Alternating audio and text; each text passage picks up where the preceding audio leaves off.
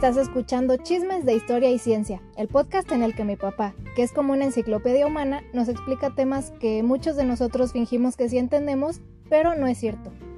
Y si lo que buscas es un podcast que pueda hacer divertidos hasta los temas que te parecían más aburridos, o si quieres aprender sobre ciencia e historia a manera de chismecito, estás en el lugar correcto.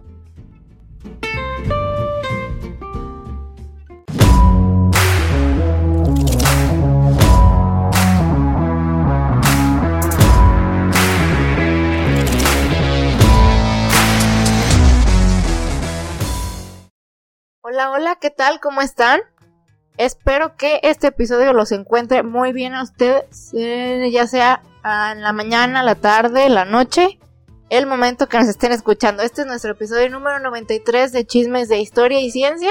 Y como siempre me encuentro acompañada de mi señor padre, que nos ilustra con todos sus conocimientos. ¿Qué tal? ¿Cómo estás, papi? Bien, mija. Bueno, pues aquí saludándolos también. Soy Fernando Navarro. Y bueno, ya, me ha presentado mi hija, a quien quiero mucho, preciosa. Mi hija Rubí, este, pues siempre me tiene la encomienda de que cada, cada semana tenemos que dar un tema, ¿verdad? Bueno, no sé, dar temas, ¿sí será correcto? ¿Exponer un tema? Platicar. platicar un tema, platicar, tienes razón. Platicar, porque dijimos que esto es, esto es plática, este es cotorreo, esto es, como una, es una conversación entre amigos que tiene dos objetivos. Uno es que se aprenda algo nuevo y segundo que pasemos un rato agradable escuchando eh, nuevos temas, nuevos conocimientos. Entonces, y después que se la pasan bien, ¿no? Hasta cierto punto. Entonces, pues eso, ese es el objetivo. Más que nada. Y pues el episodio de hoy me, me enteré. me enteré ayer que vamos a hablar sobre la observación del de cosmos. pues sí, del cosmos. Y pues a lo mejor van a pensar, pues esto qué significa. Pues bien, si, si recuerdan, o sea, esto básicamente va a ser sobre desde, desde culturas antiguas como los mayas, que observaban el cielo, y pues a partir de eso, pues tenían algunas anotaciones sobre eso, se basaban en eso para muchas cosas ya de su vida diaria, hasta pues ahora que ya hay aparatos muy adelantados, ¿no? Entonces, en resumen, eso es lo que va a tratar este tema, entonces esperamos que les sea interesante. Es algo, a lo mejor es un tema que normalmente no tampoco no está muy comúnmente hablado, pero pero va a estar chido. Incluso van a salir algunos personajes de los que ya hemos hablado, entonces aquí van a participar, si ya los escucharon esos episodios van a decir, ah, sí es cierto, yo, me acuerdo de, esa pues, muchacha. Por nombrar algunos, Galileo Galilei, eh, Johannes Kepler, eh, Hipatia. Hipatia de, Alejandría. Así es. Mm, eh, no estoy seguro si Herschel, no, Herschel no. Pero bueno, e, esos son los más relevantes. Los que, los que más conversamos sobre ellos, ¿no? Así es. Entonces, muy bien, pues, pues vamos a empezar. De lleno. Vamos a empezar con este tema. Es, esta es una, es una plática que, que a mí me, me, gusta, como con muchas cosas que yo les digo, esto me encanta, esto me gusta.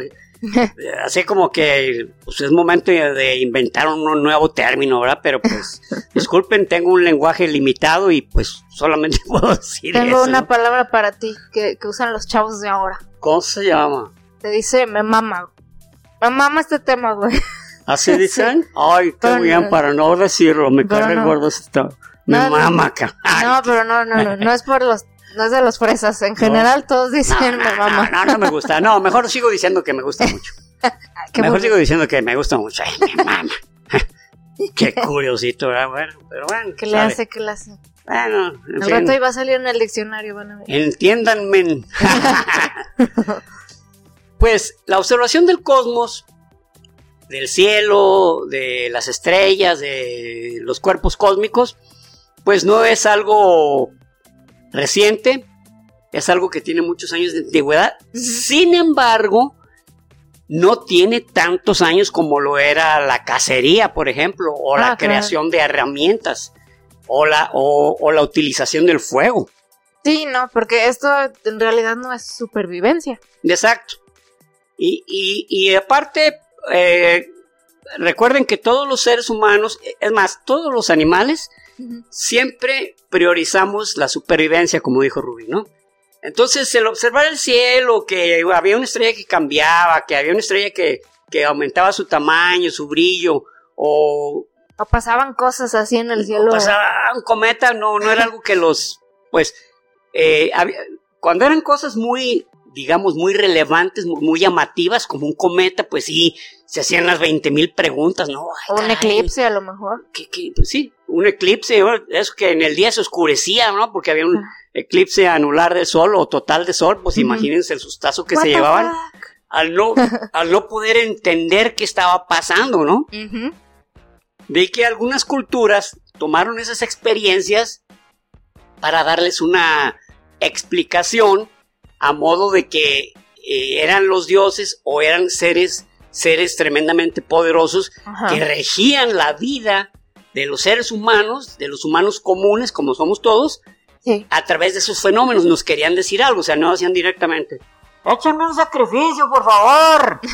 no, pero se tapaba el sol, pues ay, güey, pues yo creo que necesita un chingo de sacrificios. Creo este. necesita un corazón, ¿no? Necesita, no, de una virgen. No, no, aviéntale mil, cabrón, a ver qué tal. Y, ya al ratito volvió a aparecer el sol y ay, ya la hicimos, güey. Sí funcionó, güey. Sí funcionó, ¿ves? les dije, pero no me quieren hacer caso. Soy el sacerdote oficial, chingado. lo, que, lo que me encanta es cómo la... O sea, ¿a quién se le ocurrió? Porque hubo un alguien que dijo yo creo que corazones de muchachas vírgenes y guapas es la respuesta, ¿no? Pues. Y todos, no, pues sí. O sea, ¿cómo llegas a esa conclusión y cómo tú solo dices, no, yo creo que sí ha de ser eso? Miren, eh, yo, yo, yo supongo que era porque una jovencita era algo puro. Era algo que, que apenas iba a ser este, casamentera, apenas iba a casarse, este, tenía la virtud de la ellos lo llaman así, le llamaban así la virtud de la virginidad, era... Mucha pureza. era mucha pureza, exactamente. Entonces los dioses no, pues es como si los dioses llegaran a la frutería y se encontraban con calabazas a perder o, frutas así medias magulladas, decían, ay, güey, pues ¿dónde están las meras buenas? Oh, perdón, perdón. ay, disculpe. Ay, disculpe, aquí están las zanahorias, miren, nuevecitas, grandes, jugosas, las naranjas, no, me dulces, jugosas, grandotas.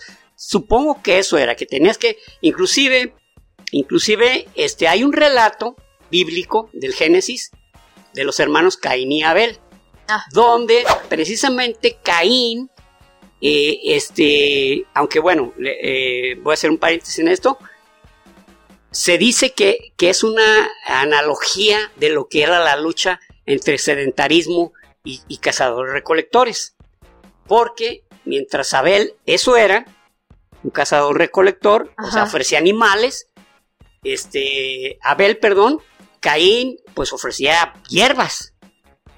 Entonces, pues resulta que, el humo, el humo salido de, quemar esas hierbas, pues, pues no, no iba hacia arriba, sino que se iba a un lado, por lo tanto, este, se deducía que no le gustaba a Dios, ¿verdad? A Dios le gustaba, no, no, no, me échame un borreguito, cabrón, unas, buenas ovejas, cabrón. Una birriecilla. Una birriecilla, y sacate, güey, eh, quítale. Entonces, pues ahí generó, se generó una, una pelea que, que, como les digo, dicen que es probablemente la analogía de cuando fue desplazándose los cazadores recolectores a comer, y convertirse al sedentarismo. Es solamente una hipótesis. Muy bien. Pues resulta, tal como les menciono, que en los tiempos antiguos los cazadores recolectores, pues estoy hablando todavía hasta el Mioceno, Pleistoceno, este, pues a ellos les valía 100 kilos de pura fregada que, en el cielo hubiera, hubiera cambios, ¿verdad? Que se nublara, a menos que pues si llovía había que cubrirse del agua y si cayó un rayo y lograban obtener fuego, pues excelente, ¿no? Este, e, eso es, ese mecanismo de descubrimiento, sobre todo del fuego, no es algo que todavía se tenga sustentado y nunca podrá hacerlo porque no podemos ver en retrospectiva. ¿Qué crees? Que tengo una película que tiene 3 millones de años, cabrón. y dice cómo adoptaron el fuego. ¡Ay, güey! valiosísima. Sí, por eso no digo nada, porque pinche raza envidiosa. Entonces, se asume por el comportamiento, por la manera de, eh, de que en que se vivió, pues que pudo haber sido de esa manera. Pero es lo más, lo más probable es que sí tenga razón por esto. Porque no hay manera de que, de que alguien pensara, un, grupo de antropoides, eh, de australopitecinos o de homínidos, y si sabes qué, necesitamos fuego. ¿Y qué es eso? Pues una cosa que quema el hombre. Ah, ah chingado. Oye, está buena la idea. ¿Y qué vas a hacer? Pues voy a meter, mira, ahorita, unos aquí unas maderas este, secas y le voy a tallar hasta que salga. Venga su madre. No, pues no. Ay, güey, pues si lo logras, ahí me echas un grito. Tú nomás vigila que no se acerque el muchote, porque si esa cosa se, se enciende y se, se, se Ay, no manches. Pues claro que no, ¿verdad? O sea, debió ser algo totalmente aleatorio, accidental. Totalmente, totalmente, ¿no?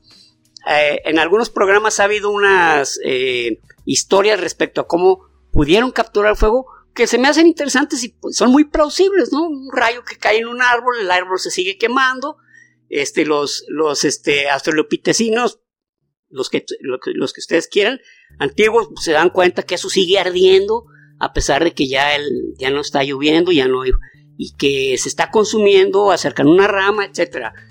Es plausible, es, es, es algo que puede ser muy, puede, tener una aplicación real. Sí. Lo que sí sabemos es que no lo buscaron. Eso tenemos totalmente la certeza porque si no, pues estaríamos hablando que su cerebro estaba muy desarrollado, es más anticipado, es más, eran profetas todos. Exacto.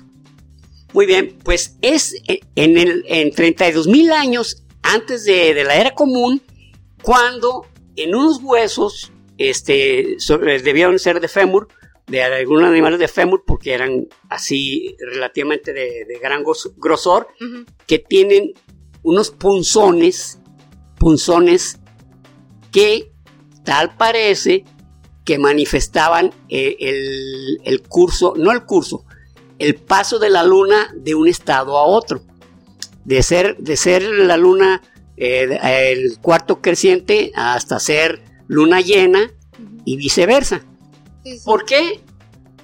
Bueno, esto, esto se, manifiesta de esa manera. Si estamos hablando del 32 mil años, debió ser por allá este, para el Homo heidelbergensis y, y este, muy probablemente estos neandertales. 32 mil años es relativamente reciente para la humanidad. O, para la o para las eras geológicas. Más bien, más, bien, más bien.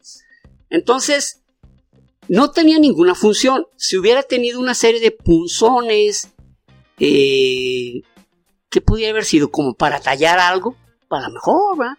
Pero no, son unos punzones que llevan la misma distancia y eh, cuya perforación no logra ser suficientemente filosa como para decir, ah, ¿sabes qué? Es para tallar algo.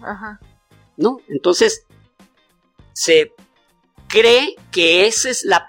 cuando por primera vez empezó a observar el cielo, o mejor dicho, no, no se, no se eh, empezó a, observar. a, observar. sino que Como a registrar, a registrarlo, exactamente, es la palabra registrar. ¿Por qué? Porque 32 mil años, pues ya tenemos, ya tenemos muchos dibujos rupestres, ya tenemos eh, que la, cueva de las Cox, este, bueno, en Pedra Furada en Brasil, que es algo que ah, sigue siendo muy sorprendente, este, Altamira, en ah. Altamira, España, y en otras regiones. Entonces de ahí partimos a que cazadores recolectores hasta muy cercado, cercado al mesolítico medio y el mesolítico superior, hasta llegar al neolítico, fue cuando ya empezaban a observar, mas no tenían registros así que digamos muy, ni muy exactos, ni, ni, ni sabemos qué ponían. Puede ser que en una piedra que para nosotros haya sido un instrumento para fabricar o para moler trigo, a lo mejor representaban ahí pues un grupo de estrellas o, una, una, este, ¿cómo se llama? Una constelación, ¿verdad?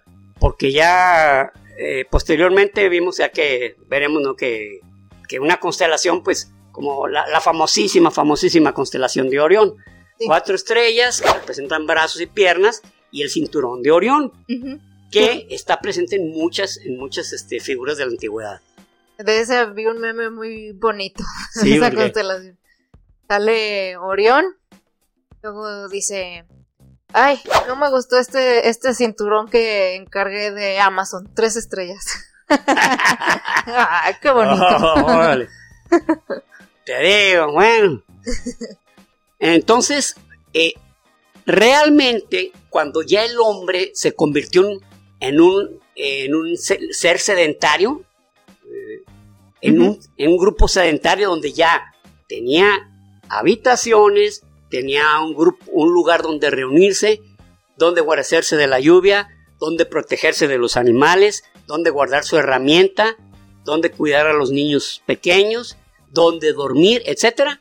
Fue cuando empezaron a tener el suficiente tiempo, porque como les habíamos mencionado ya con el libro de lo que mencionaba Yuval Noah Harari, cuando el hombre se hizo sedentario es cuando tuvo tiempo suficiente para comer, para vender más comida, para someter a otros y para crear una religión y decir, ¿saben qué? Pues aquí pues yo hablo con Dios y pues me dice que ustedes tienen que ser mis sirvientes. Me tienen que dar este tributo, ¿cómo Tributo, ¿cómo ven? ¿A poco? ¿Tú hablaste con Dios? ¿Tú hablaste con Dios? No, ah, ¿verdad? Entonces no me lleves la contra porque, mira. Como ¿eh? Aladín. Te sacrifico, güey. Entonces, este, eso, eso dio lugar a allá, empezar a observar el cielo Estamos hablando ya desde, desde los asirios y babilonios, que ya empezaron a tener, este, ya ellos hablaban de planetas, de, perdón, de estrellas errantes, que eso quiere decir planeta. Planeta quiere decir estrella errante. Ah, Porque ellos veían que mientras unas estrellas permanecían inmutables, inmutables, o sea, cada año era cuando, conforme iba pasando un año, se dan cuenta que medio cambiaban de lugar, pero había unos que daban vueltas y otros que inclusive giraban y luego como que se devolvían, ¿no? Entonces... Ah, ya, ok. Decían, pues esta estrella que está haciendo... ¿Qué le pasa? Está loquita o que pero anda peda, yo creo. Entonces, eh, este, sobre todo un planeta que es el planeta Venus, Venus fue el que más veneraciones recibió de parte de las, de las este, antiguas, antiguas este, civilizaciones, porque era el que se veía más cerca y, él, y era el que tenía un movimiento retrógrado y volvía cada cierto tiempo. Entonces, este, inclusive Ishtar, Ishtar era la, era la diosa Venus, Isis era la ah. diosa Venus, Venus la diosa del amor, y luego, este, en la religión católica inclusive, cuando se habla de, perdón, cuando se reza un rosario, cuando hay un, un fallecido, uno, uno, uno de las... ¿Letanías? Las letanías. Ah. Una de las letanías, uno de los atributos de María es estrella de la mañana. Ah, sí. Estrella de la mañana, ruega para nosotros. Estrella de la mañana porque ese Venus estaba presente en todas las culturas. E inclusive en la Maya era más importante que cualquier otro astro. Y tenía, bueno, ahorita vamos hacia los mayas. Ok. Eh, los este, babilonios crearon el, en la línea, en la línea que es la, elíptica, la eclíptica, perdón, donde pasan, donde pasan planetas y donde pasan algunos, este, donde se movían también algunas constelaciones, a eso, a esos, a eso es la eclíptica y ese era el lugar donde crearon, crearon los diferentes signos del zodiaco. Ah, ok. Que Géminis, este, Acuario, que en ese tiempo eran otros, ¿no? Pero posteriormente se hicieron famosos ya estos, Acuario, Sagitario, eh, Scorpio, Escorpio Tauro, Géminis, etcétera. Los que ustedes ya conocen, los que todos conocemos, los que todos conocemos. Que son dos. Los que escuchan todas las mañanas no se hagan tontos ahí sí. Que bueno, bueno, Rubí le dice carrilla y para mí también es algo realmente realmente me causa mucha risa. Si somos, si somos 8 mil millones de habitantes y tenemos 12 signos del zodiaco, o sea, imagínense 12 tipos de destinos diferentes para todos. No, no, para. Pues, es del que naciste. Si eres de Sagitario, o sea, casi, casi mil millones, casi mil millones de, habitantes. Tienen tu mismo, comparten tu mismo destino. O sea, sí, sí, por eso digo, o sea, 12 tipos de destinos. Exacto. Pero, ah, pero es que ahí, ahí te va la cosa. El truco. Falta tu ascendente y mm, tu, pinche madre. Sí, de hecho, miren, eh, les, voy a, les, voy a, comentar algo así que, que sucede antes. Por ejemplo, entre los astrónomos así serios, eh, estoy hablando de Ticho Brahe, estoy hablando de Nicolás Copérnicos. Bueno, es Tico. Tico, Tico, Brahe, perdón, perdón, tienes razón, Rubí. Tico Brahe, este, y eh, Nicolás Copérnico y algunos de ellos, se mantenían, parte de lo que ganaban era leyendo el zodiaco. O sea, ellos no creían, pero la gente sí creía. Entonces, pues eh, la credibilidad es el mayor de los negocios, ya lo ha dicho el maestro Carl Sagan, la credibilidad es el mejor de los negocios. Entonces estos tipos ya, oiga, que quiero que me lea por favor, mi destino, pásenle a ver. ¿Usted qué año nació? ¿Qué día, Warban? Ay, güey. Fíjate si está bien, caramba. Ay, no. Una semanita trata de no salir de tu casa. Y déjame aquí unos moneditos de oro. Y trata de no salir de tu casa. ¿Y tienes hijos? Dos. No. Déjalos contigo. Que no salgan. Porque si no, una desgracia va a ocurrir. Los tipos no creían, pero igual les daba dinero, pues, para mantenerse, pues, adelante, ¿no? Pues vámonos. Sí, sí, sí. Eh, creo que, eh, creo que Galileo fue de los, de los únicos que decían, no, no, son supercherías de... Y los otros también sabían, pero decían, te pagan, güey. Y tú mismo les dices a las personas, oye, ¿sabes qué? Mira, acabamos de descubrir esto y esto otro. Usted léame mi destino, me urge más eso. Ah, bueno, sale. Está bien. Al público, al cliente lo que pida, lo que pida.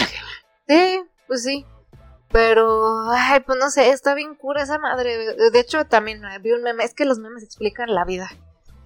Vi un meme que, que también decía que, por ejemplo, los jóvenes de ahorita ya están así como que dejando atrás creencias como la religión, ¿no? Sí, y, se, y se ve atrás una carita así como de astrología. como de, lo que es lo que va a reemplazar.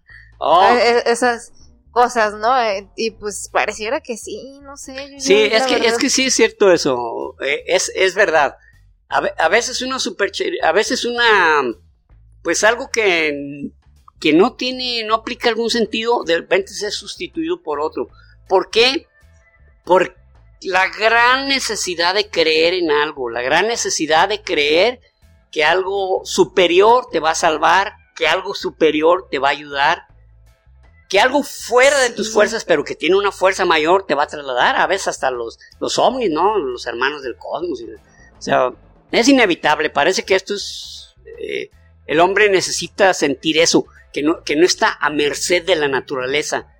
Aún habiendo este, un volcán muy poderoso, debe haber alguien más poderoso que ese volcán que me va a ayudar. Sí, mira, la verdad también ahí en ese tema tengo que confesar que no es como que me informo tanto, porque también salen con que no, que Mercurio retrógrado, cómo te afecta y así. Ah, sí, sí. Y pues a mí yo por dentro pienso, ay, qué mamada, pero tampoco no me he metido tanto a, eso como para ver dentro de su mundo por qué tiene sentido, o sea, porque si vas a, criticar algo y, y, y cagártela encima, pues hay que saber de qué estás hablando, ¿no? Pero... Pues sí, pero... Pero sí, este, no, no, no, no, no, no, es bueno, eh, sería una, yo, yo para mí sería una pérdida de tiempo así bárbaro, ¿no? Mira, eh, si te acuerdas que en 1993 te platiqué que... Me acuerdo bien de ese año. ese año tú naciste. en el 93 se me hace, o el 94, estabas recién nacida o estabas por nacer. Este, el Showmaker Levy 9 era un cometa que al acercarse tanto a Júpiter lo hizo estallar en varios pedazos, en tantos pedazos. Entonces, en la, en la televisión individuos, mm, pues astrólogos, astrólogos, ¿eh? No astrónomos. Astrólogos decían que eso iba a provocar una gran energía, que había que, mm. cubrirse de alguna manera, ponerse algún tipo de amuleto, mm. este, o hacer ciertas rituales, para que no te afectara. Y tu, tu yaya, tu abuelita Leti, ella estaba muy nerviosa con eso. Entonces, eh, ¿qué pasó? ¿Por qué anda nerviosa? No, pues ya ves lo que va a pasar, se van a estrellar varios cometas en Júpiter. No, no son varios, es uno solo. El Shoemaker está hecho pedazos precisamente por la gravedad de Júpiter y la verdad me da envidia no poder echarme ese espectáculo que, los astrónomos se van a poner en primera fila a verlo. y efectivamente, ya después vi unas fotos este, y era cuando ya estaba en, función el, el, de este Hubble. Entonces, no, no, pues nada. O sea, unas fotos verdaderamente geniales, ¿no? Verdaderamente espectaculares. Muy bien. Pues continuando con este tema, resulta que pues ya, ya desde ese tiempo ya se tenía eh, detectados algunos, algunos, este, algunos cuerpos celestes que cumplían alguna, algunas funciones y que había que, leer, había que tenerlos como lectura porque pues ellos eran los que indicaban nuestro destino.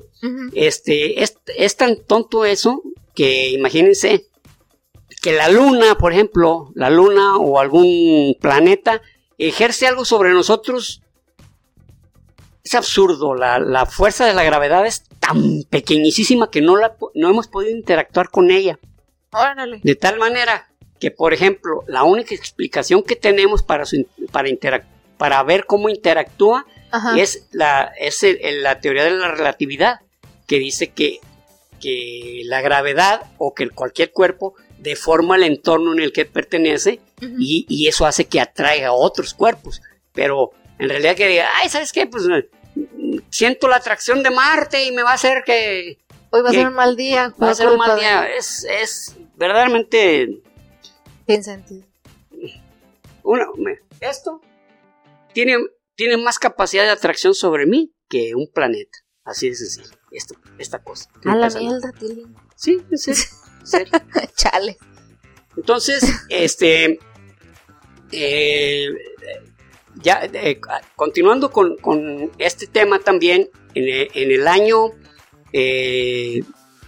90, 90 de 90 antes de, la era común, ya por ejemplo en Saskatchewan, Saskatchewan es un territorio de, de Canadá, ya había un disco en el cual se, veía la, eh, la presencia de un objeto y, de, y del cual se tenía pues cierto como algo sagrado. Los 1400 años antes del era común, los chinos ya habían observado muchísimo el cielo. Además, de hecho, hay un disco donde, donde tienen la Vía Láctea bien detectada. O sea, a pura, a pura, a puro ojo. A puro ojo.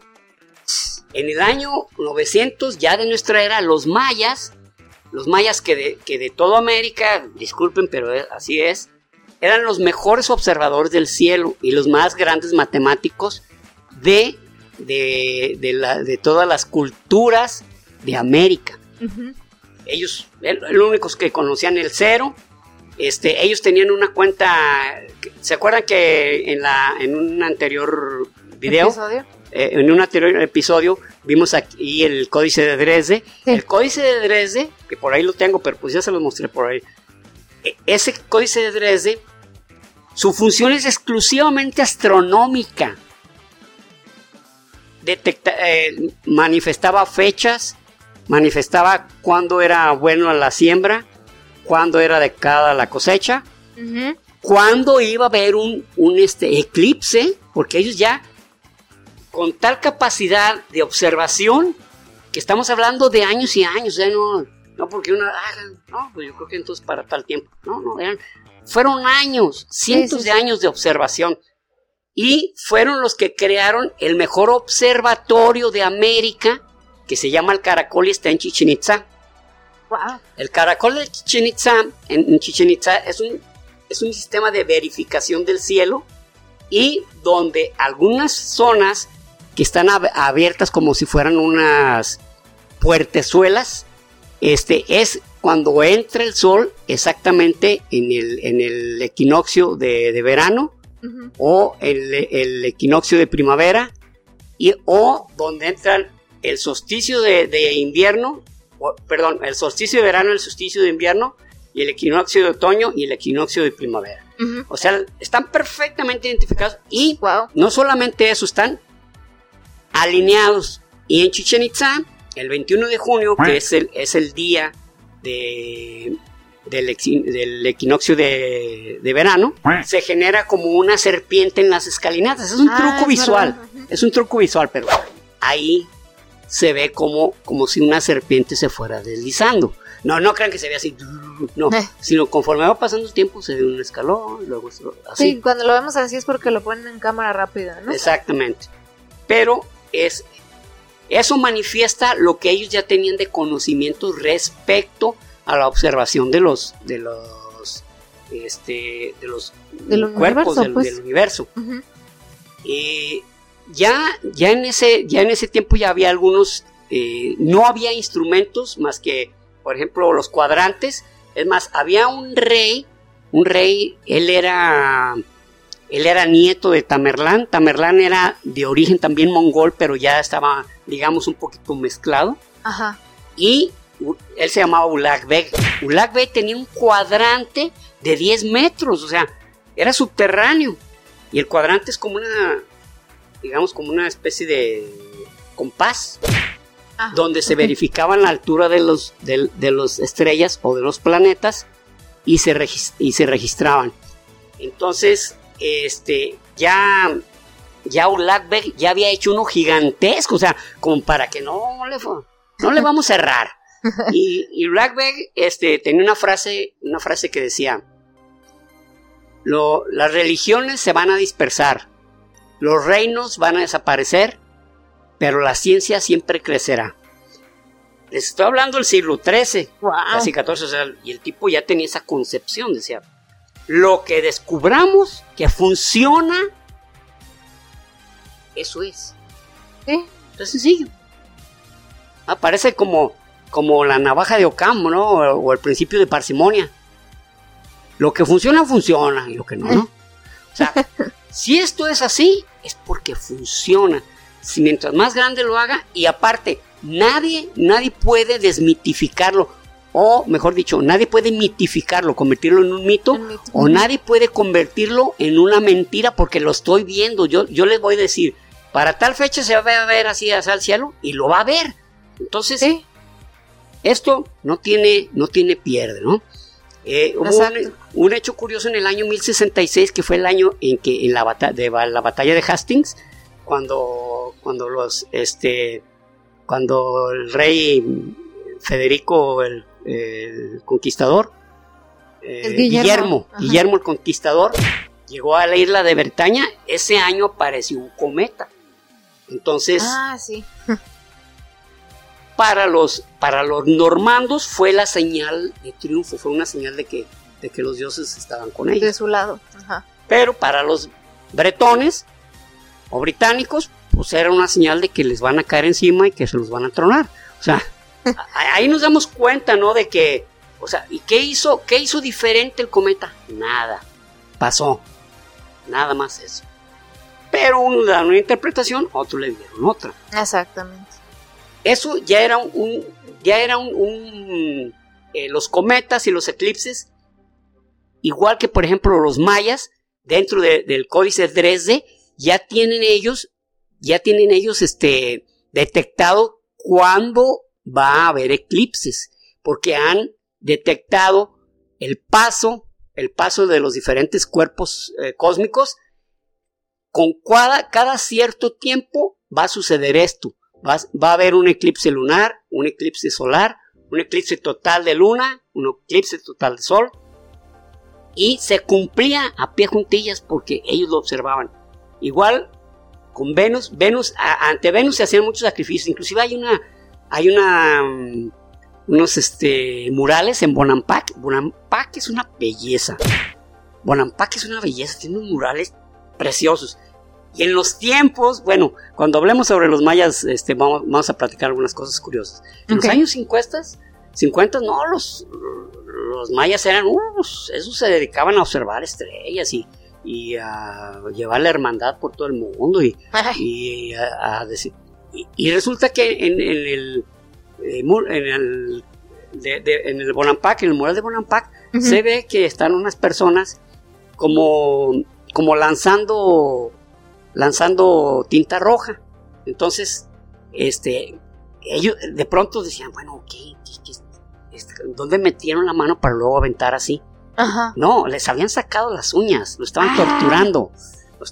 Los, mayos eran cosa belicosa. O sea, caray, se dio un poco extraño. Eran gente muy, muy guerrera entre ellos, porque los aztecas, pues entre ellos eran un pueblo y sometían a otros. Pero entre los mayas, entre ellos mismos eran, se atacaban, a pesar de que hablaban el mismo idioma, tenían los mismos dioses, eh, tenían la misma capacidad de observación, se vestían igual, etcétera, etcétera, etcétera. Entre ellos, las ciudades eran enemigas hacia matarse, a desaparecer las ciudades. Wow. Y este, y ellos, el, planeta Venus era el que, el que, el que más tenían en, en, observación, el que más, más, más le tenían cierto, digamos que un respeto tenían checadito, mano. ¿Tenían muy qué? Muy checadito, mano. Muy checadito, muy checadito. ya fue en los años, este, 1500, 1500 antes de, de la era común, ya había habido... ¿Antes? antes de la era común, ¿sí? había habido este, dos, eh, bueno, grandes observadores, pero observadores del cielo de primera línea, ¿no? Uno era Eratóstenes, Eratóstenes midió la circunferencia de la Tierra, porque lo hizo a través de un rayo de, sol que en un pozo donde caía exactamente en el solsticio de verano caía exactamente a medio a centro a medio centro del pozo, pero en Alejandría había una diferencia de 7 grados.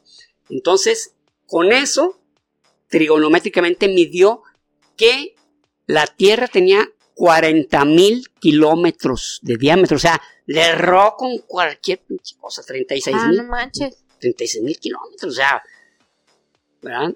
Y luego, eh, este, está, era Eratóstenes y luego era Aristarco, Aristarco de Samos. Era un eh, fue el primer tipo que dijo que, el Sol era el que estaba en el centro y no la Tierra. Que, los que la Tierra y los planetas giraban alrededor del Sol. Obviamente, no obviamente, sino que pues como que no se le hizo mucho caso, mucho caso a este, güey. Ah, sí, sí, tú, ya sabrás. Y fue, pero fue este, en esa época, 200 años antes de, Jesucristo, 200 y tantos años, cuando estaba Sócrates como el gran guía, como el gran, el gran conocedor del cosmos y de la biología y de, de todo, de todo, de todo lo que pusieron, él sabía. Inclusive, este, le dijeron, oye, este, ¿cómo son los cometas? Porque mira, se ve, se ve que los cometas quienes habían hecho ya unas observaciones muy interesantes eran los chinos. Este, se, ve una estrella así, o, se ve como un cuerpo, así como muy, como mucho humo, como humo pasando. Y pues Aristóteles supo inmediatamente que se Yo tengo la respuesta. Muchachos, los volcanes, ¿a dónde avientan el fuego? ¿A dónde avientan el humo? No, pues para arriba. Exactamente. Se lo avientan para arriba y pues luego va pasando, o sea, por el viento, pues se lo va llevando. Órale, de veras, ¿verdad? Sí, sí. Digo, perdón, disculpen, seguido eh, hacemos chistes chuscos de, de Aristóteles. De Aristóteles, pero la verdad es que eh, durante casi dos mil años, este, 1500 años para ser exactos, creó muchísima, muchísima confusión y dio datos muy erróneos. Mucha desinformación. Mucha desinformación. Pero no, la culpa, como dicen aquí en México, la culpa no es del indio, sino del que lo hace compadre. O sea, ok, tú qué, tú, ¿por qué no le llevabas la contra? O sea, si tú podías demostrar que no, pues decías, pues saben que no, está mal. Pero dijo Aristóteles, pues que lo haya dicho. Que Galileo sí tuvo huevitos de hacer eso, ¿no? Exacto. Y, y nada más es Nicolás Copérnico. Ándale. Y Giordano Bruno. Y Tico Brahe. Muy bien. Pero fue en el año 150 ya de nuestra era cuando Ptolomeo, Claudio Ptolomeo, hizo un libro, no, no, no, no, no, sobre la astronomía que se llamaba el Almagesto. El Almagesto daba explicación a todo, a fenómenos, a fenómenos de, de los planetas, a de las estrellas, del Sol. Sin embargo, él seguía diciendo que la Tierra era el centro, que la, ah. Tierra era el centro del universo, el universo, o sea, lo que es nuestro sistema solar para él era el universo o para todos los que observaban, porque Imagínense, en ese tiempo era ojo pelón, como decimos aquí, o sea, no había manera de observar más allá. Entonces, él decía, él decía que, que, era el centro del universo, pero como había este, ciertos, eh, eh, los planetas se veía como que a veces hacían movimientos retrógrados, entonces para él, los planetas estaban en su propio zona de, de, de, este, de rotación, pero también tenían otra pequeña rotación en esa rotación, o sea, una, era, tiene, tiene un nombre, pero no me puedo acordar, discúlpenme. Haz de cuenta, rotaba sobre, sí, sobre sí mismo. Sí. Y luego sobre ese pequeño círculo, y ese círculo a su vez rotaba alrededor de la Tierra. Entonces de ahí, que esa era la explicación, porque algunos planetas se veían retrógrados. Pero la explicación real es que la Tierra rebasaba, por ejemplo, a, a Marte, y lo veía pasar y al rato se veía como que venía de regreso a Marte, pero es porque ya venía con otra vuelta a la Tierra. Ah, ok, ok. Pero eso era difícil de observarlo, ¿no? Sí, exacto. Y, luego ya, este, posteriormente, como eh, esta... Hipatia. Hipatia, Hipatia de, Alejandría.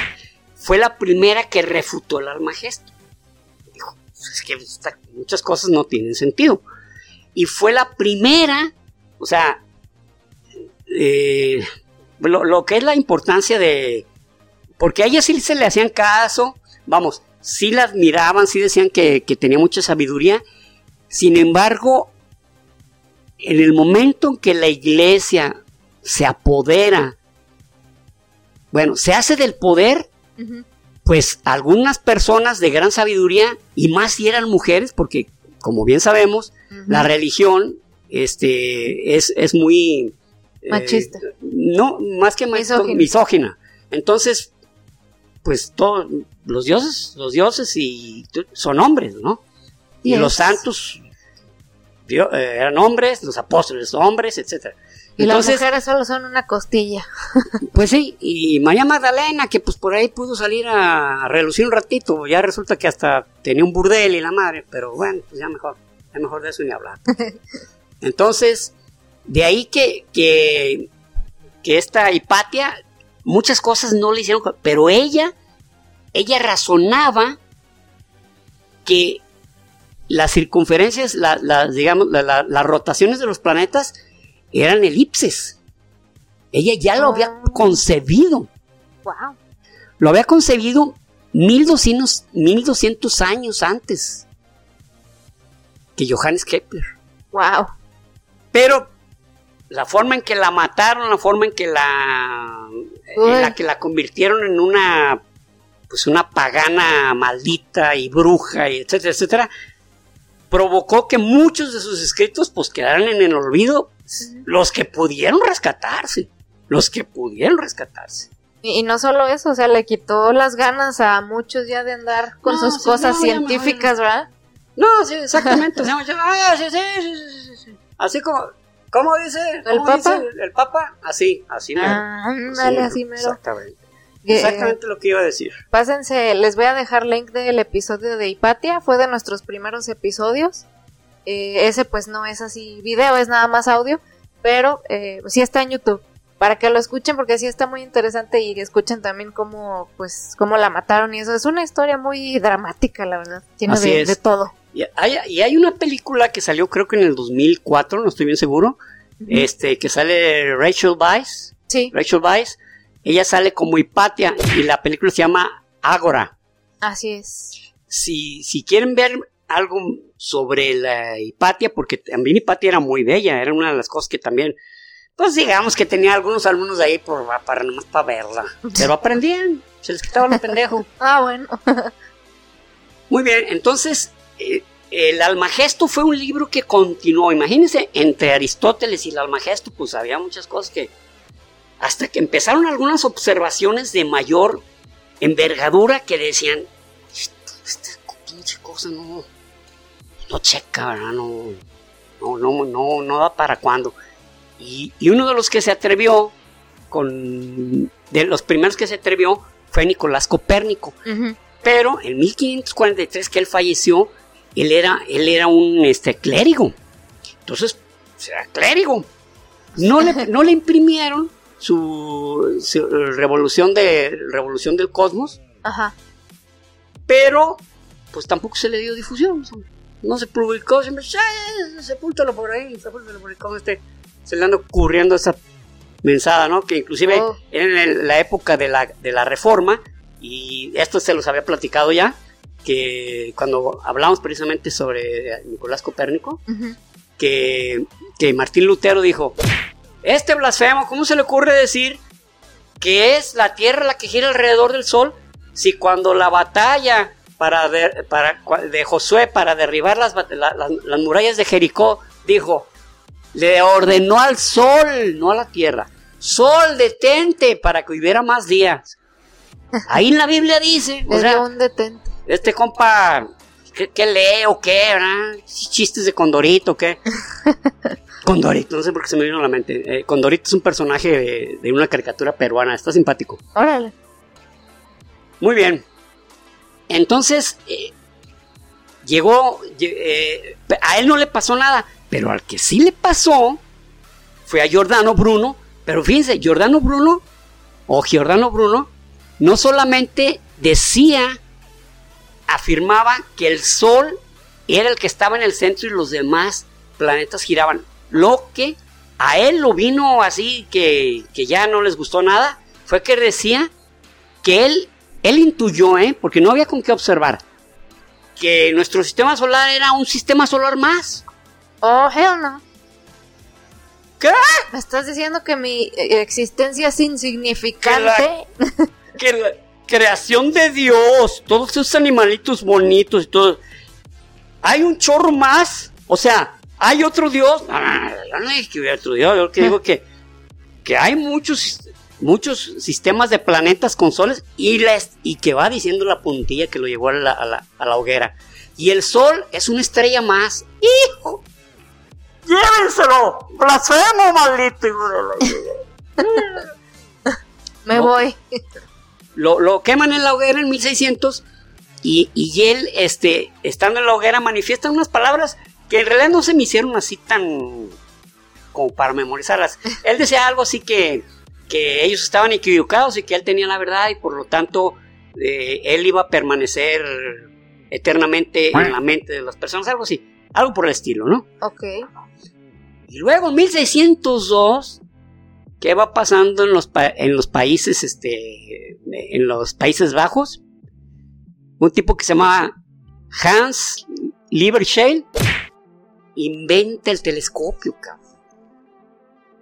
¡Ay, güey! O sea, ya fue algo, fue algo, solo trato de imaginarme el poder ver de aquí a poder ver los cráteres de la luna, cabrón. Ver algunos planetas muy cercanos y o sea, y este tipo, claro, nada tonto, en ese tiempo ya una de las características que tiene Europa, eh, que ha tenido siempre Europa y que una vez les mencioné en un libro de Neil Ferguson, que se llama Occidente, Occidente, Civilización Occidente y los demás, es que lo que hizo fue, fue patentarlo.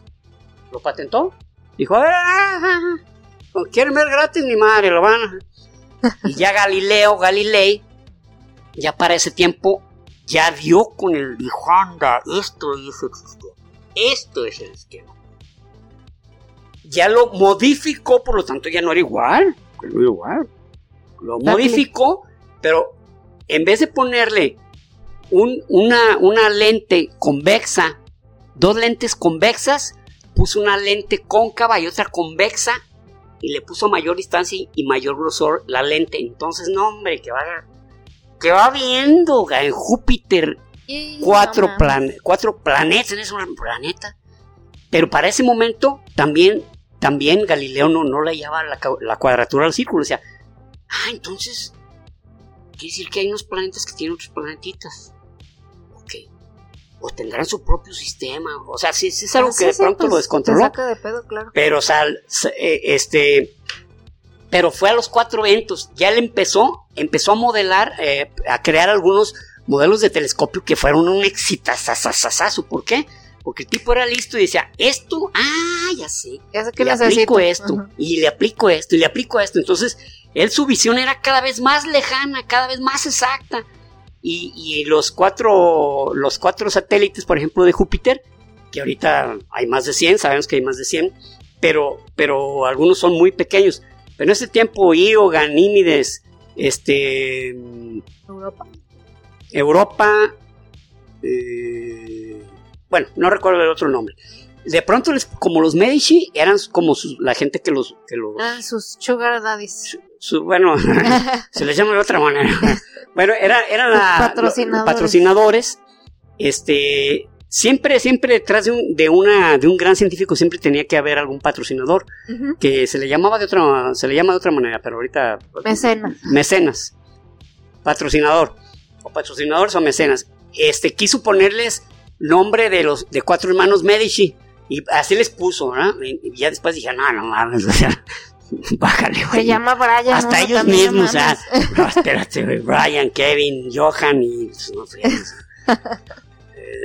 pero bueno, eh, él quiso, él quiso ganarse, ganarse la plata, ganarse, pues, la, la, la botas, pues, era, sí, sí era parte de la, la botas, pero pues le valía 100 kilos de pura Luego, ya eh, Tycho Brahe, en casi, casi al mismo tiempo que Galileo, había hecho, había hecho esa misma eh, descubrimiento, pero a Tycho Brahe no le habían hecho nada. Y, pero Tycho Brahe seguía en la creencia, igual que como lo había dicho anteriormente este, en el Almagesto, eh, Ptolomeo, Claudio Ptolomeo, que cada planeta estaba dentro como de una esfera de cristal. Y eso lo seguía, lo seguía sosteniendo Tico Brahe. Pero Tico Brahe también decía, no, ¿saben que el sol, el sol es el que está en el centro, el sol es el que está en el centro y, y se estuvo, y se sostuvo, pero también era porque era un tipo influyente económicamente y tenía un alumno de primera línea que se llamaba Johannes Kepler. Ese era su alumno, ese era su, su, su ¿cómo se ve? Su, Pupilo. No, no, pupilo, pupilo, exactamente, no su, su pupilo, tiene razón. Este, Tico Brahe tenía algo característico, esto es, esto, esto es como mera curiosidad. Él tenía una nariz metálica, eh, tenía una nariz de, de, de, oro, porque en un duelo, pues se la cortaron. Se la rebanaron. Se la rebanaron y. ¡Ay, güey! Me veo bien feo. Y le pusieron su nariz de oro. Así, pues así se convirtió en Voldemort. Y murió de una manera muy. No sé cómo decirlo pero sí, sí, fue medio tonta. Él era un tipo tan, pero tan respetuoso de las formas, que estaba en una especie de conferencia, de congreso. Y se estaba miando, cabrón. Estaba, y se aguantó y le tronó la vejiga y falleció. le dio eh, lo que llamaríamos ahorita como una, una infección ah. interna. septicemia. septicemia. Con una septicemia, pero, pero no se fue. Pero, pero bueno. Pero ya le siguió Johannes Kepler. Ya Johannes Kepler ya no, ya no tenía, ya no, ya no tenía la restricción de que el Sol tenía que ser el, digo, perdón, que, que la Tierra era el centro del universo. Era el Sol, o sea, ya a punta de, llamémosle, de conocimientos, por no utilizar una grosería, pero había algo extraño. ¿Cómo, cómo es que daban giraban en, torno al Sol los planetas, porque no coincidían los tiempos, o sea, ni aún haciendo esa, esa ni aún haciendo esa, digamos, eh, esa circunferencia. propia de los planetas que eran pues, como eh, no, no, no daban. Entonces dijo, esto ya sé cómo está. Esto es los planetas no giran en forma circunferencia alrededor del Sol. sino elipses, elipte, de una manera elíptica. Y Patia desde su tumba, te dije, pendejo. Te dije, les dije, güeyes. efectivamente era, eran, el, eh, eh, eran elipses cada, cada órbita, pero no solo eso, sino que el, el, Sol funcionaba como uno de los focos de la elipse. En, en geometría analítica, en geometría analítica bidimensional, hay, eh, bueno, cada, cada, digamos, cada forma geométrica tiene una fórmula. Por ejemplo, las líneas tienen una fórmula, y igual a x más b. Este, el círculo eh, x cuadrada más y cuadrada igual a r cuadrada. Eso es cuando están en el centro del origen. Luego, este, la, la, ¿cómo se llama? Eh, la, la, elipse, x cuadrada más y cuadrada. x cuadrada más y cuadrada igual a r. A, a, a, algo así. Y, luego están las elipses, luego están las parábolas, que son como algunos cometas, tienen, tienen este, una, este, trayectoria, trayectoria de parabólica, o sea, se va, pasa, pero ya nunca la vas a volver a ver. Eh. Y hay otras que son hiperbólicas, esas son con una abertura muy, alta, se ve como que vienen, bueno, vienen de, la nube de Oort o, vienen del cinturón de Kuiper y entran y salen, pero muy lejanos, o sea, duras tiempo viéndolas, pero esas ya no las vas a, ya no las vas a volver a ver. Entonces se dio cuenta eh, Johannes Kepler que todos los planetas se movían en elipses y esa era su, sacó tres leyes. La primera, todas las órbitas de los planetas son elípticas. Segunda, eh, este, el, el Sol funciona como uno de los focos y cada uno de los planetas, al utilizarlo, al ser como foco, las distancias eh, al acercarse al Sol son más, más lentas que cuando se, perdón, más rápidas cuando están más cerca del Sol que cuando se retiran. Y cada uno de los cuerpos forma una área igual en tiempos diferentes, tomando, tomando el, al Sol como un foco y a, la, de esta, perdón, a algún planeta eh, pegado hacia su elipse de, de traslación, de, traslación este, forma un área triangular que es la misma todo el tiempo, aunque, aunque a rato se vea así, a rato se vea más alargada, a rato se vea más achatada, pero el, área es la misma, la misma, la misma todo el tiempo. Una cosa que, es, bueno, un tema que siempre tenía intrigados a, los grandes observadores de los cielos, ya sean con telescopios o sin ellos, era, ok, se mueven. ¿Por qué se mueven? Esa era la gran pregunta. ¿Por qué se mueven? Pues sí. Entonces, siglo XVII, llega el gran Isaac Newton.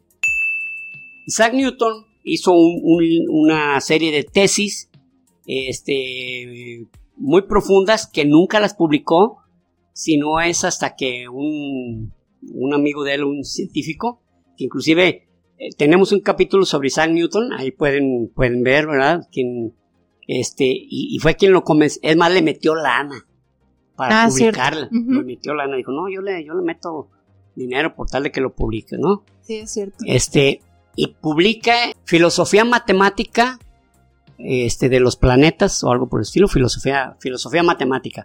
Se le dice así rápidamente filosofía matemática. Ok. En esa, él dio con el clavo, dio con, dio con, ¿por, qué giraban? Empezó a sacar sus, sus leyes. La primera es, todo cuerpo permanece en reposo o en movimiento a menos que haya una fuerza que lo detenga o que lo impulse. La segunda, todo, a toda acción obedece una reacción. Y la tercera, bueno, que la tercera, pues fue un conjunto muy completo, fue la fuerza de la gravedad, que era la fuerza de la gravedad es igual a una constante multiplicada por directamente proporcional a, las masas, a cada una de las masas, dividida, eh, perdón, e inversamente proporcional al cuadrado de su distancia.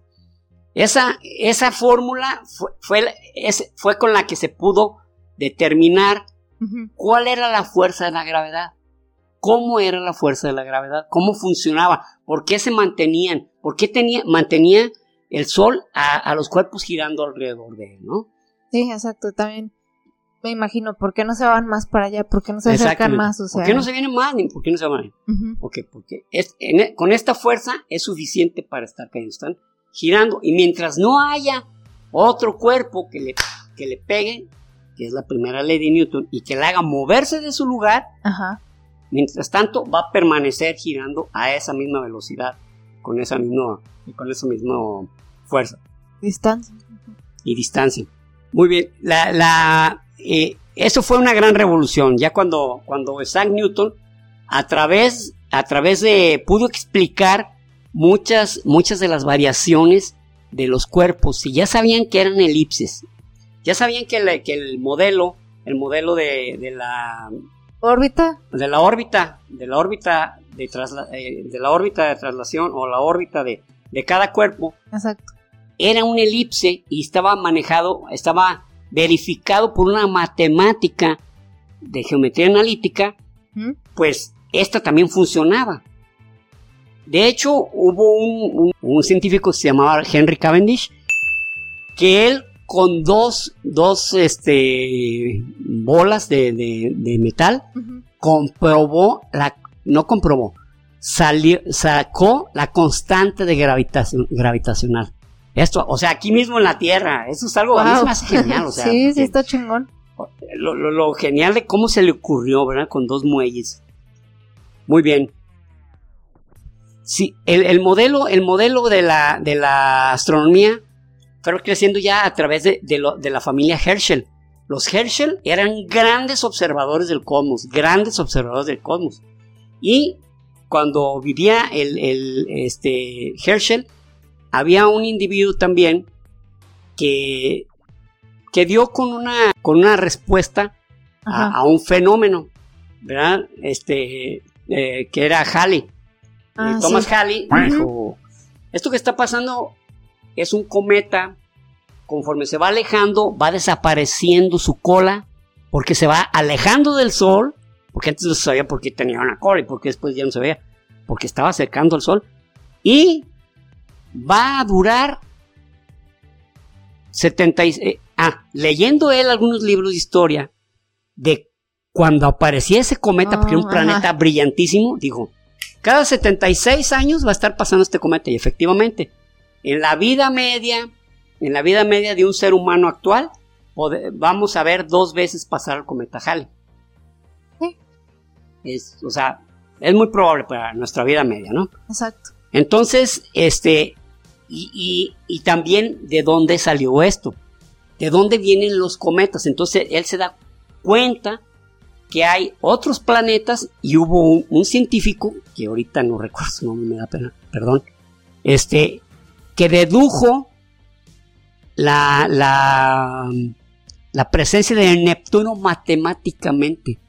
La dedujo matemáticamente por las fluctuaciones de los otros planetas, o sea, como les había comentado también en un capítulo que no, estoy seguro, ah, precisamente eh, creo que sobre nuestro barrio, barrio espacial. Barrio espacial, que un planeta, que los planetas entre ellos mismos se provocan perturbaciones, o sea, no dejan que los círculos, que los elipses sean perfectos, sino que hay algo que los hace jalar o los hace o los frena o, o hace cualquier variación. Sí, claro. Mercurio, Mercurio, eh, perdón, Venus tenía una, una variación que que la fórmula de, Newton no sabía cómo... ¿Por qué pasaba eso? ¿Por qué, le pasaba? Porque a veces como, como esa, esa forma de retrógrada, este, ¿por qué, le pasaba eso a, Venus? Pero, este, los, los, eh, ya la familia Herschel fueron los grandes observadores, ya crearon, ya crearon un sistema para ver los planetas, ver estrellas, ya tenían, ya tenían ellos este, un catálogo de muchísimas estrellas, muchísimas estrellas, ya decían, este es esta, este es esta, este es esta, este es esta. Conforme fue pasando el tiempo, ya no nomás se verificó dónde estaban, sino la intensidad que tenían. La intensidad y también la distancia, porque una, una, cosa que también Herschel mencionaba era que los cometas pues no estaban aquí como, pues, como había dicho Aristóteles, ¿no? estaban realmente lejos, estaban realmente lejos y se iban a ir mucho más lejos. Ya fue cuando, este, bueno, años después, ya North, que, que era un noruego, este, fue el primero que dijo, ¿saben qué? Fuera, de fuera del sistema solar, solar hay una nube de, gran, de muchos corpúsculos que de ahí vienen los planetas. ¿Por qué? Porque es la zona más fría. Porque los cometas son, son realmente cuerpos fríos que se van acercando a, los planetas. Si, se acercan mucho a algún planeta eh, de gran tamaño, pues lo hacen estallar, como pasó con el Shoemaker LI9, o hacen que estén retirados, pero el viento solar hace que, los, que les desprenda gases. Ah, Después se dieron cuenta que efectivamente era nieve y, suciedad lo que tenían, o sea, mm, como tierra, como piedras, eran lo que tenían los, los, cometas. Ajá. Conforme fue pasando el tiempo, ya las observaciones ya eran verdaderamente este, el pan de cada día. Cada día se descubre una estrella, cada día se descubría un sistema. Este, luego se descubren los asteroides que se dan cuenta que no eran planetitas, sino que eran, que eran pedazos que habían estado, que estaban alrededor entre Marte y Júpiter. ¿Por qué? Porque no cabían. Que eso ha dado eh, lugar a varias historias, ¿no? De que era un planeta que, era un planeta que, sus enemigos lo hicieron estallar y todo eso, ¿no? Pero la realidad es que no cabía entre esas dos órbitas y te estalló. Y conforme fueron avanzando algunos eh, satélites, que ya empezando por el Sputnik, que fue el más famoso el primero, y los viajes lunares, ya había observaciones más, más este, nítidas. De tal manera que, por ejemplo, también se verificó que no, que no solamente la luz era la observable. O sea, si vamos a ver una nebulosa, que la nebulosa, pues en realidad el que, el que le dio cuerpo a la teoría de las nebulosas fue Jean Antoine eh, Laplace, ah. que inclusive fue maestro de física de Napoleón.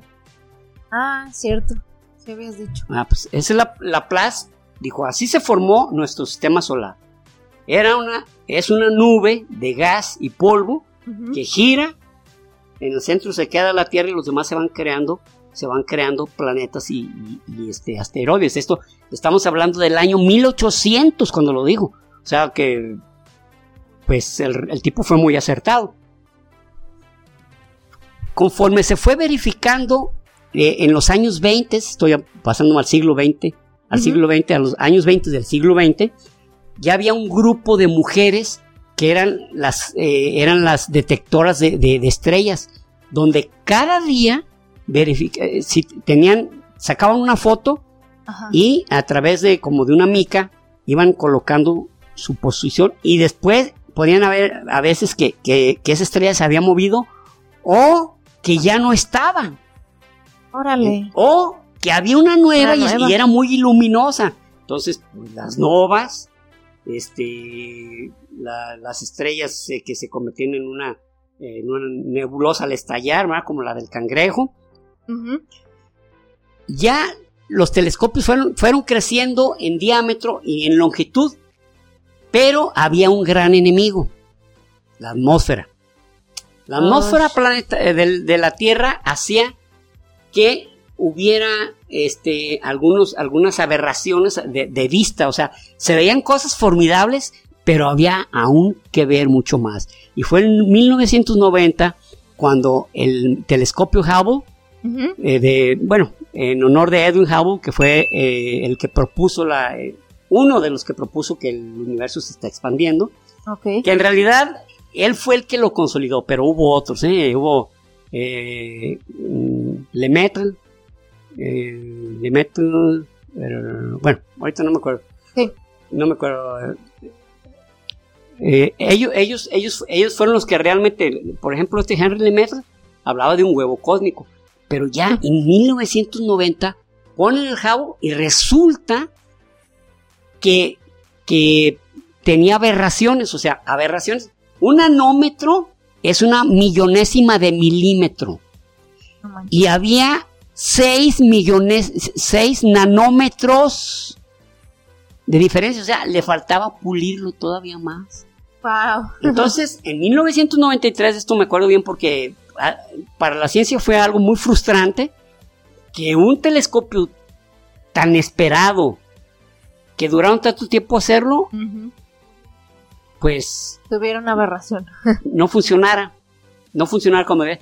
Entonces, lo que hicieron ponerle una especie de lentes, hagan de cuenta que le pusieron lentes para sustituir o, o este, eh, estabilizar las aberraciones. Y no, hombre, hemos, las imágenes más profundas del universo las hemos encontrado ahí. Sin embargo, en 1980 ya se había enviado un, telescopio que se llamaba el Chandra que veía todo a través de rayos X. Ah, sí. Y luego el COBE, Cosmic Background Explorer, que, que revisaba a través de rayos, rayos infrarrojos, luego con rayos ultravioleta. Lo genial fue cuando pudimos ver el, a través del COBE el fondo, el fondo de microondas, ¿no? O sea, y en este, en 2001 acaba, se acaba de enviar el, James Webb, que es el sumum de la perfección de la observación actual. Precisamente el día de antier se acabaron las calibraciones y vamos a ver imágenes increíbles, increíbles. Increíbles, están así de exactamente del momento en que nació, que nació el, este, el universo, que ya se había visto a través del, del Hubble, porque eh, el, fondo de, el, fondo de microondas tiene 300, 380 mil años, o sea, es poco para, para, para 13.800 millones. de años. Entonces, imagínense, se va a ver con más nitidez y ya se han, a través del Hubble se han detectado cosas increíbles, estrellas que tienen eh, que, habían nacido poco tiempo después del, Big Bang. Este, el Hubble sigue siendo un extraordinario sistema o, telescopio que nos sigue, sigue arrancando la admiración de todas las, por todas las imágenes que envía. No me puedo imaginar a James Webb lo que va a encontrar en su camino. El James Webb es mucho más perfecto que el Hubble más grande y antes, eh, antes de ser lanzado se fue desplegando lentamente y cada parte, cada parte así fuera un tornillo, fue revisado estuviera perfectamente en su lugar, recubierto de oro porque es el que mejor reflecta. Y este solo estamos esperando las imágenes de, del James Webb. Y este, pues aquí es básicamente lo que queríamos hablarles sobre, sobre la, sobre la observación, del cosmos. Les recomiendo este librito que se llama La observación del cosmos. Ah. Hay algunos libros que ya les, eh, un libro que tengo también que, pues, que no, no me lo traje desgraciadamente, está genialísimo, está muy completo sobre todo la astronomía de su principio hasta la fecha. Es el, gran libro de la astronomía, ¿no? El gran libro de la astronomía, sí. esos libros este, son... Hay de muchos temas. Y no me acuerdo de qué editorial es. es el logo, según yo, es un librito Es como un librito abierto, exactamente. Con, con letras rojas. Sí, ese es. No, no, recuerdo, pero eh, bueno, lo voy a buscar y se los voy a poner aquí en, el video. Buenísimo, buenísimo. Y esa, esa editorial Aparte, está ese de astronomía, pero hay el gran libro del crimen, de la mitología. Del cuerpo humano. sí, del cuerpo humano. De, la, de, la evolución. De, la evolución. Sí, hay, muchísimos temas y, esa colección está chingona. Entonces, a ver si, si se la llegan a encontrar. Yo la vi en Gonville hace poquito, entonces, o sea, no todos, pero varios. Entonces, para que los busquen, están chidos. ¿Y tienes algún otro libro aparte que recomendar o ya? O esos mm, dos. bueno, y para los que quieran ver por curiosidad, el, códice de Dresde. Ah, Vienen ahí algunas, algunas fechas mayas que, que el, el anexo les dice cómo leerlas. Ah, ok. Entonces, para el que quiera como curiosidad, este, no como curiosidad, sino para verificar que muchas cosas de las que tenían pronosticadas los, los mayas se fueron dando, ahí lo pueden, lo pueden verificar, ¿no? Va. Muy bien, pues bueno, entonces este ya llegamos al final, pero saben que siempre hay saluditos antes de que finalicemos por completo el episodio. Y pues el primero es un saludo muy especial con diagonal, disculpa. Eh, es para Sofía Abdomitre. Nos había escrito para que felicitáramos a su papá en su cumpleaños y para comprarnos playeras, porque a su papá que le gusta mucho el podcast y quería darle de cumpleaños unas playeras del podcast. Ya te fallamos, Chihuahua. Ya le fallamos desde ahí, pero aparte nos escribió hace como dos o tres semanas y yo apenas vi el, pues ayer el mensaje, ayer, sí, ayer. Es, uno que dice, me ignoraron, no me saludaron, algo así. Eh, pues puso en un comentario en Instagram eh, que nos había mandado un mensaje y fue cuando la vi.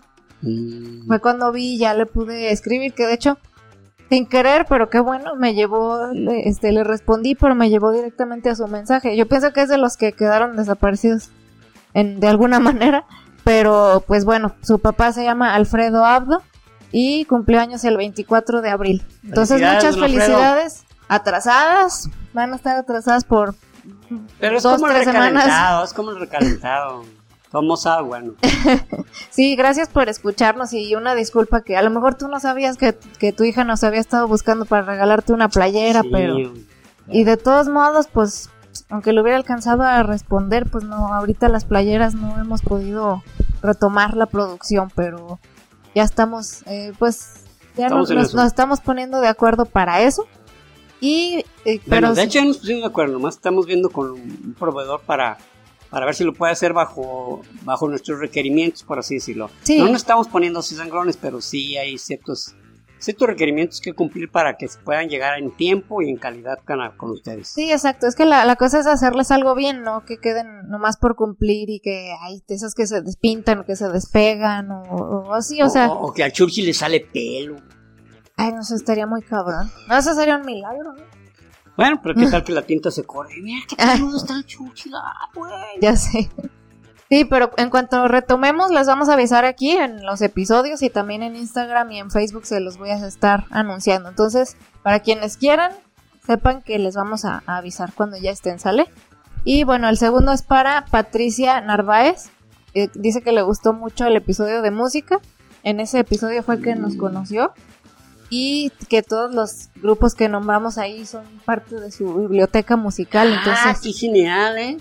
Padrísimo. Sí, supongo que por eso empezó a ver el episodio, pues. y, ya de ahí ya nos Es que son geniales esos, esos grupos, ¿no? Bueno, pues para nuestra opinión. sí, pero lo que me refiero es, bueno, lo, eh, lo que iba a aclarar era que un grupo musical que te, te enseñe sobre un tema no son cualquier perico de los palotes. Ah, eso que no que. Es que, uy, mi niña, qué bonita estás, y la madre, bueno, está bien, ¿no? Pues sí, o sea, eso, eso lo apreciamos nosotros porque así nos gusta aprender cosas, pues, y, creo que definitivamente es más valioso. Bueno, y el último es para David Hernández, que nos escucha, eh, nos escuchaba en Spotify y se pasó a YouTube porque dice que le gusta también poder ver las imágenes que, que ponemos y ya se siente más a gusto con ese formato. Y aparte es de Jalisco. Saludos, Jalisco. No, nomás de Jalisco. Ah, Jalisco. Porque hay un, hay un muchacho que nos escribió de Zapopan. soy de Zapopan. Ah, no sé. Por lo tanto, es de Jalisco. No ha llegado, yo creo que su, a su comentario. Sí, es probable. Sí, entonces, bueno, pues saludos, David, también a nuestro Jalisquillo. Y pues nada, esos fueron, eso fue nuestro episodio de hoy. Y ojalá que hayan aprendido algo y que haya sido entretenido para ustedes. ¿Qué este, emoji nos van a dejar? Precisamente un sol. Muy bien. Entonces, déjenos aquí su solecito y nos escuchamos y nos vemos el próximo episodio. Suscríbanse. Hasta luego. Hasta luego. Y recuerden, prohibido, dejar, de aprender.